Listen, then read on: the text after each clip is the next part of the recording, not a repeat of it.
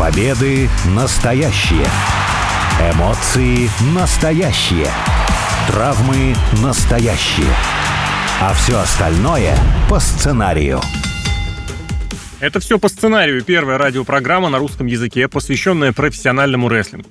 Микрофон Алексей Красильников и также обозреватель портала VSPlanet.net Сергей Вдовин. Сергей, привет. Привет. Я предлагаю сегодня поговорить вообще на одну из моих самых любимых тем в спорте, в развлечениях, да мне кажется и вообще везде, это смена поколений. Просто потому, что, на мой взгляд, как-то оно в рестлинге утвердилось, что смена поколений, появление молодых звезд происходит очень сложно, очень непредсказуемо. Если кто-то молодой выстреливает, то чаще всего это происходит как-то вот вопреки задумкам, а не благодаря. Но для начала давай поговорим о тех звездах, которые вот работают уже сейчас, которые работают в течение долгого времени. Какова идеальная роль для ветерана? Потому что в обычном спорте все, наверное, просто. Человек начинает медленнее бегать, медленнее, как это, ниже прыгать, слабее бьет по мячу или бросает шайбу. Просто тот, кто приходит вслед за ним, ну, как-то автоматически вытесняет человека этого из состава, тот уходит куда-то в запас, ну а дальше приходит время завершать карьеру. В рестлинге нет. Вон, Рик Флэр летом 22 года провел очередной прощальный матч, и до сих пор, я так понимаю, думает, как бы провести еще один такой матч, а сколько человеку лет, страшно представить. На твой взгляд, вот те люди, которым уже старше, ну, допустим, 45, идеальное место для рестлинга какое? Ну, слушай, больше 45 лет, это кто у нас там, Баби Лэшли против Брока Леснера недавно матч был, там им обоим, если не за 45, то под 45. То есть 45 лет-то выступать можно нормально. Если человек вот физически, например, не может э, показывать какие-то матчи, выступать, несколько раз в неделю ездить по разным городам выступать, ну вот э, давай тогда вот так договоримся, вот это ветераны, какое ему конкретно можно место найти? Ну, в таком случае ему место только на пенсии, наверное, можно найти, потому что в таком случае, ну, о, если он не будет регулярно звездой шоу, не будет регулярно принимать участие в этих самых шоу, ну, про него банальности забудет. Если это, конечно, не суперзвезда уровня того же Рика Флера, или, например, какого-нибудь там Стива Остина и тому подобное. Эдж, наверное, не соглашусь, это другой какой-то момент, да, но там с человеком другая ситуация, его лишили, грубо говоря, любимого дела а потом внезапно вдруг разрешили, он просто во все тяжкие бросился. Так что тут по-другому. А так лучше на пенсию, лучше уступай дорогу молодым, лучше помогай там в э, подготовительном центре в каком-нибудь, занимайся тренерской работой, наставляй участников. А вот чтобы ты был регулярной звездой шоу, нет, это категорически надо запретить. Как быть тогда с тем, что вот под главное шоу года, под Расселманию, собственно, сезон, который в данный момент прям в разгаре, на финишной прямой, и под другие крупные шоу, премиум, шоу, пейпервью, там по-разному их можно называть, ветеранов специально подгоняют, вызывают, то есть, казалось бы, вот оно, то самое, о чем ты говоришь. Регулярно не участвуют, но тем не менее в качестве какого-то завлечения все-таки привозят. Это какой-то особый вид исключения или что? Это Расселмания, она происходит раз в год, это главное шоу года, не, не, не, не, не. Про другие все. тоже. Например, Лита в прошлом году появилась на Elimination Chamber, причем в Саудовской Аравии. Да, в Саудовской Аравии, но это как пример. Периодически кого-то другого подвозят, тоже ветераны, появляются в сюжете. Может, помнишь, как Тед Дибиаси буквально некоторое время назад в NXT появился под один большой сюжет, появился, исчез. Ну, на главном шоу там появился, где надо было. Хотя он в сюжетах участвовал, Дибиаси здесь не очень хороший пример будет. Ну, тут, мне кажется, просто какое-то понебратство существует. Типа, о, давай к нам, типа, вспомним, тряхнем стариной, там, как в КВН в каком-нибудь. О, давайте пригласим какую-нибудь состоявшуюся звезду на один номер. То же самое здесь на один матч, если физически может спортсмен выдержать, то ради бога выступайте. Но если у нас будет та же самая элита выступать каждую неделю на Ро или там на Смакдауне, но в таком случае какой-нибудь условной Саши Бэнкс места не останется, ее придется увольнять, и ей придется заниматься чем-то другим, потому что эфирного времени всегда у нас по понедельникам 3 часа, по пятницам 2 часа, ну, NXT еще 2 часа, ну, там отдельная немножечко штука, да, всех никак не запихнешь, всем сюжета не придумаешь, всех э, не будешь показывать каждый день или хотя бы через неделю. Поэтому для Расселмании нормально, для одного какого-то сюжета, чтобы устоять новую звезду, чтобы провести там дрим матча, который всегда эта звезда новая мечтала, и какой-то этот передать факел, как знаешь, такое выражение есть, тогда да, а вот если, опять же, они будут выступать регулярно, нет, такого не надо делать. В другую компанию, если заглянуть, на мой взгляд, очень удачно там задействованы Стинг и Джефф Джаред. Речь про All Elite Wrestling.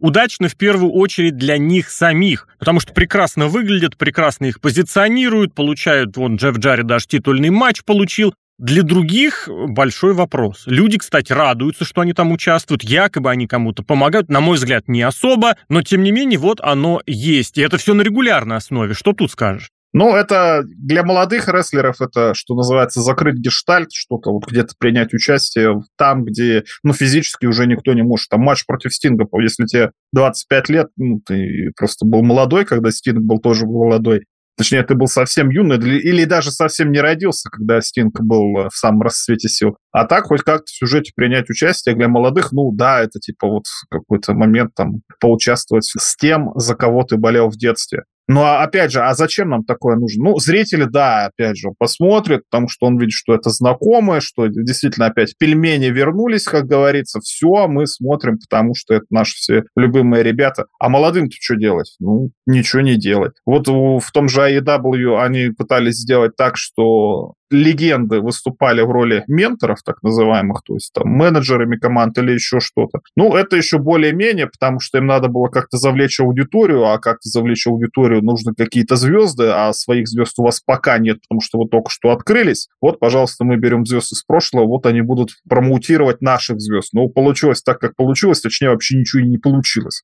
Джефф Джаред э, занимается тем, что рекламирует себя. Стинг тоже, мне кажется, рекламирует в первую очередь себя, потому что где Дарби Аллен за два года куда-то вообще продвинулся? Нет, мне кажется, нет, только наоборот. Вот Стинг выступает, там матч провел, киноматчи какие-то, да, это типа весело. А сам Дарби Аллен, ну, Ладно, один сюжет ты провел, да, с кумиром твоей молодости, но когда ты два года этим занимаешься, ну, это уже какая-то ни в какие ворота не лезет. А Стингу нормально, конечно, на зарплате, я звезда, тешу свое эго, ради бога.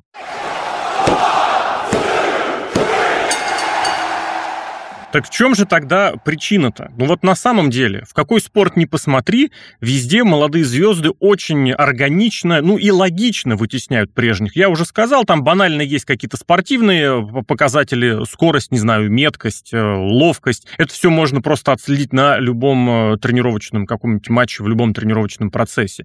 Да, есть вот это понимание, что за ветераном можно держаться, потому что он приводит зрителя на стадионы.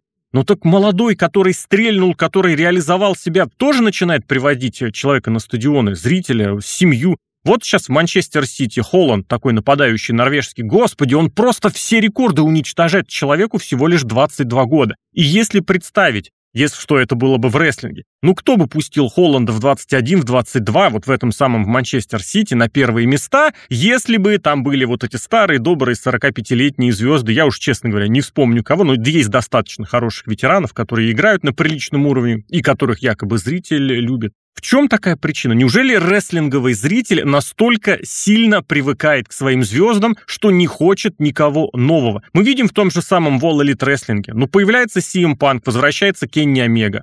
Сразу рейтинги идут вверх. МДФ, который тянет на чемпионство на своем горбу и сюжеты какие-то пытается тянуть, и зритель немножечко уходит. Ну вот это в зрителях проблема или все-таки в организации самого процесса? Ну, это, конечно, проблема в зрителях, вот я тебе прямо так могу сказать, потому что у зрителя тоже не бесконечное время. Вот 24 часа в сутки, я не знаю, 8 часов, грубо говоря, ты работаешь, 8 часов ты спишь, у тебя 8 часов есть на себя, грубо говоря, опять же. И вот какое-то время ты тратишь на потребление контента. Вот, допустим, тебе нравится кино смотреть, например, да, а ты вот неискушенный какой-то киноман, ты там не любишь молодых режиссеров, режиссеров или еще что-то, а любишь просто потратить время, посмотреть, позалипать в ящик, как говорится. Ну, что ты будешь смотреть? Ну, давайте вот Человека-паука посмотрим, потому что я знаю, кто такой Человек-паук, я знаю, кто у него злодей, я знаю, что это такое, и, в принципе, я понимаю, что от этого Человека-паука ждать. Соответственно, два часа, которые я потрачу на этот фильм, ну, я, наверное, потрачу с удовольствием, потому что там не будет какого-то неприятного сюрприза. То же самое и в рестлинге, конечно. Ну, зачем мне какие-то молодые, которые я непонятно, что от них получу, если вот у меня есть любимая звезда, не знаю, Сет Роллинс, Бекки Линч, перечисли еще каких-то. Вот я до них смотрю. Роман Рейнс, например, да. Я точно знаю, что они будут в main event е или где-то там в пред main event е, вот я с удовольствием смотрю. А кто-то там молодой, ну, блин, а вдруг он мне не понравится, а вдруг еще что-то. Нет, я вот хочу посмотреть то, что, к чему я привык, потому что если вдруг мне не понравится, ну, это что вообще без, безобразие, впустую потраченное время, время – деньги же, как говорится. Мне, например, лично наоборот интереснее смотреть кого-то нового, которого я никогда не видел. Ну, вдруг он меня чем-то захватит или еще что-то. То есть вот я люблю, например, на новых смотреть, и без разницы, кто там, пусть даже Квинси Эллиот, например, будет человек, который физически не развит, имеет образ супердивы, при этом, что он мальчик, скажем так, но известно каких наклонностей. Но все равно интересно посмотреть, а не опостылевшие те же самые Сет Роллинс или Бики Линч. Не, ну погоди, там про наклонность ничего не говорится, но гиммик такой, мягко говоря, варьирует понятие гендера, я, я бы это так назвал. Но мы снова тогда вернемся к вот этому затыку с самого начала. А для кого тогда рестлинг делается? Что значит фанаты виноваты? Дело в фанатах. Ну а кто платит э, за билеты, кто платит за просмотры, для кого эту рекламу заказывают? Ну, в смысле, чтобы эти люди смотрели. Почему тогда организаторы, я вот снова вернусь тогда к этой своей любимой теме, не возьмутся и не сделают тот самый мой любимый дивизион ветеранов? И пусть все там смотрят. Ну, ведь действительно, молодежь человек почему-то смотрит менее охотно, когда она вводится в сюжеты. Возникают э, отторжения. Вот сейчас Остин Тиори в WWE звездит молодой, превосходнейший рестлер. Абсолютно феноменальный у него контакт со зрителями с точки зрения отрицательного персонажа. Ну как же его не хотят видеть? Причем кого не спроси, все не хотят его видеть. Не нужно, нет, нет. Да, можно сказать, что это отрицательный персонаж, но вот в среде, так сказать, э, утонченных, продвинутых фанатов, это прям отрицательная фигура. Дайте вот кого-нибудь старенького, переход из компании в компанию. WCW на этом себе сделал в 90-е золотую эпоху, по сути, ну, Скотт Холл, Кевин Нэш, Халк Хоган, это были переши... Да, они, некоторые из них Нэш и Холл начинали в WCW, но так-то они вернулись. И Хоган тоже перешел из WWE. Как вот здесь этот баланс нащупать, чтобы с одной стороны как-то ориентироваться на интересы зрителя, а с другой стороны все-таки создавать что-то новое. Или же рестлинг — это вещь, которая про будущее в принципе не думает. Вот сейчас и наступает весна, это во всех профессиональных лигах, американских, североамериканских, это эпоха драфтов, когда будут набирать молодых звезд. И все хотят вот этих молодых звезд получше, побольше, покруче. А рестлинг не хочет. Вот что здесь такого? Разрыв во времени? То есть мы живем только здесь и сейчас? А что там дальше будет, нам не интересно.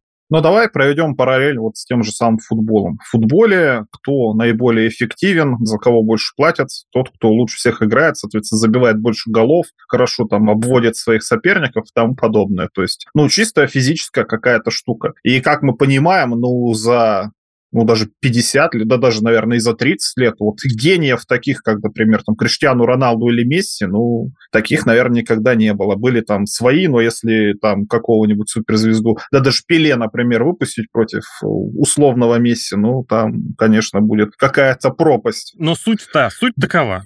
Я к чему это самое веду? Потому что в рестлинге тут такого нет. Можно подписать какую-то звезду, которая будет быстро бегать, там проводить какие-то зубодробительные приемы, но ты можешь, например, там прыгать 900 э, градусов, перевернуться в воздухе, да, но рестлинг не только из этого состоит, потому что у тебя есть партнер. Соответственно, вам ни одного какой-то звезды не должно быть. Нужен еще какой-то человек, который должен поддерживать вот эти вот все физические начинания, как-то принимать эти приемы, свои приемы в первую очередь тоже проводить, потому что рестлинг — это драматургия. То есть одной звездой вот, вот никак не ограничиться, надо каждой звезде хорошего оппонента. То есть это уже два человека должно таких уродиться. Второй момент — это потому что рестлинг — это не только про физическое выступление, это еще и какая-то театральная штука, это должен быть сюжет, это должна быть харизма и тому подобное. В ММА куча феноменальных бойцов, которые выступают крайне эффективно, но при этом никакого контакта с аудиторией не имеют. Вот хороший пример, ну, из начала, середины, наверное, 2000-х годов Андерсон Сильва, который сколько там лет владел чемпионским поясом, он на ринге был харизматичен, он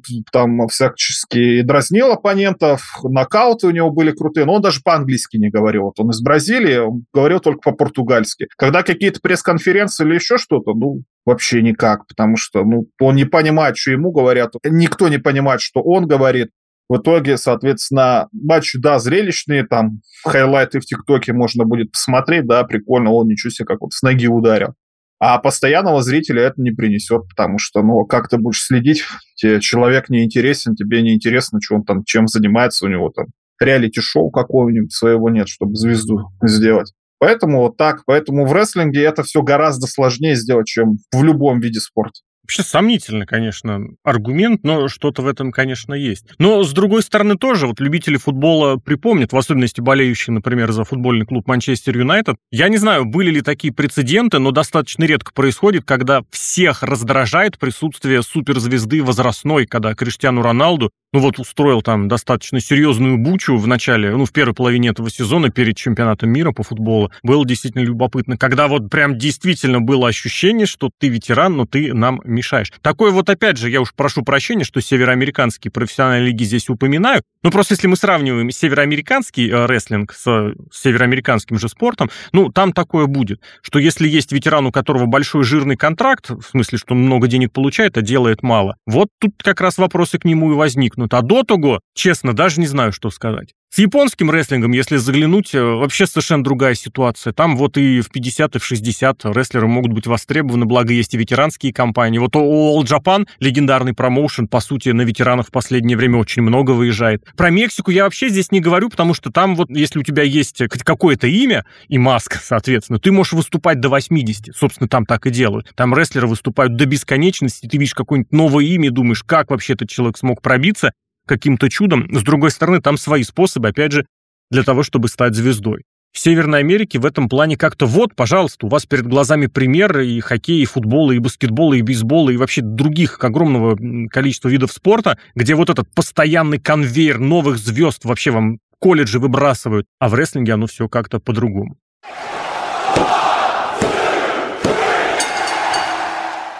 И отсюда логичный вопрос как бы проистекает. Вообще, место ли для молодых звезд рестлинг?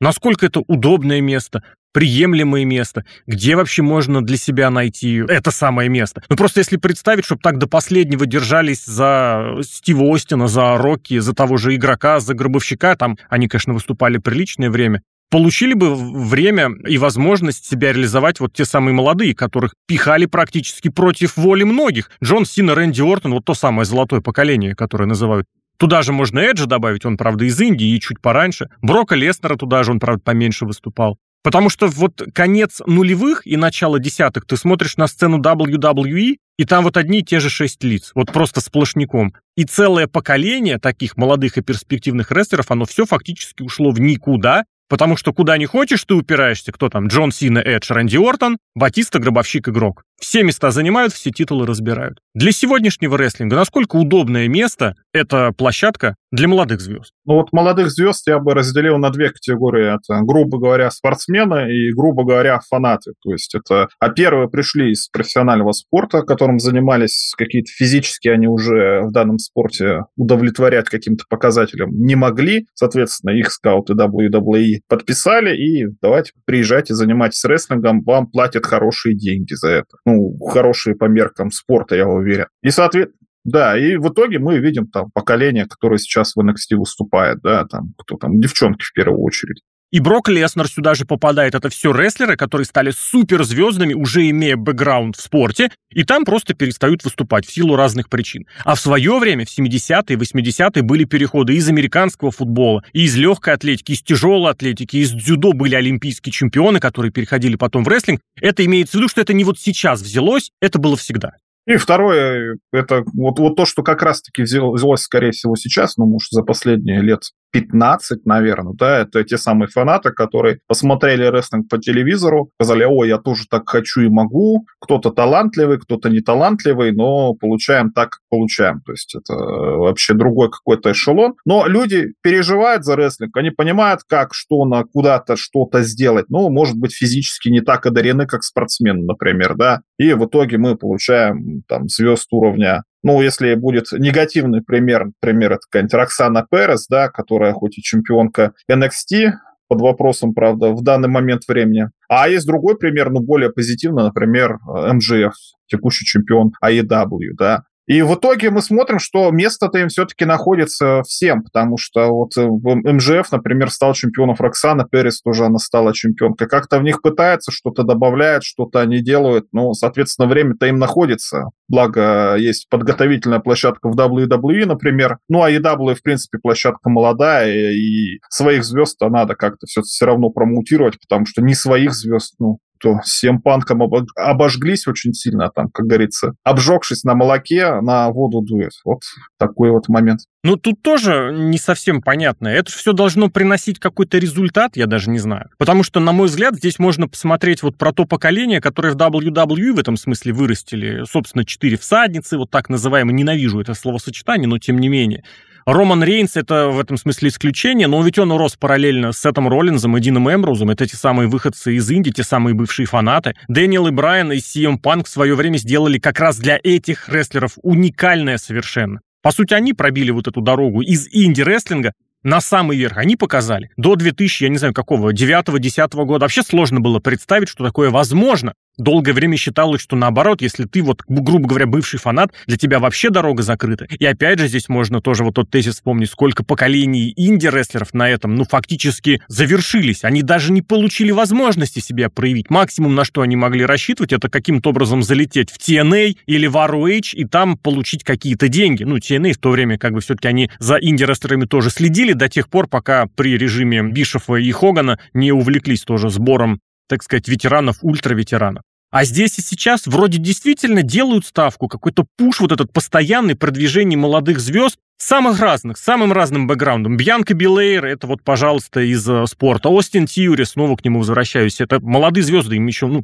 Бьянка, ладно, Бьянка постарше, Тьюри помладше. Это из разных совершенно вот направлений пришедшие рестлеры. И тот, и другой не без претензий могут называть себя, ну, не без претензий на чемпионские места и на статус суперзвезды. Но при этом все равно никуда не уходит мнение, вот у меня лично оно сложилось, тут скажу, как резюме я выскажу, что молодые звезды в рестлинге во все времена выстреливали вопреки. То есть нужно быть действительно чем-то либо сверхвыдающимся, сверхвыдающимся, не просто быть лучше, чем ветераны, а намного быть выше, быть каким-то уникумом, и тогда в тебя поверят. Либо что-то вот действительно должно сложиться невероятное какое-то стечение обстоятельств. И тогда молодую звезду заметят, дадут ей продвижение, чемпионский титул, и, соответственно, дальше работай сколько? 5, 10, 20 лет до тех пор, пока ты не станешь совсем уж неподъемным. В прошлые времена было проще, потому что вот эта территориальная система, она удобнее была. Ты выступаешь два года здесь, потом переезжаешь, выступаешь в другой территории, грубо говоря, в другом чемпионате. Причем абсолютно с той же программой потом еще два года в третий, в четвертый, и тут, гляди, уже можно возвращаться раньше. На этом очень многие себе сделали карьеры.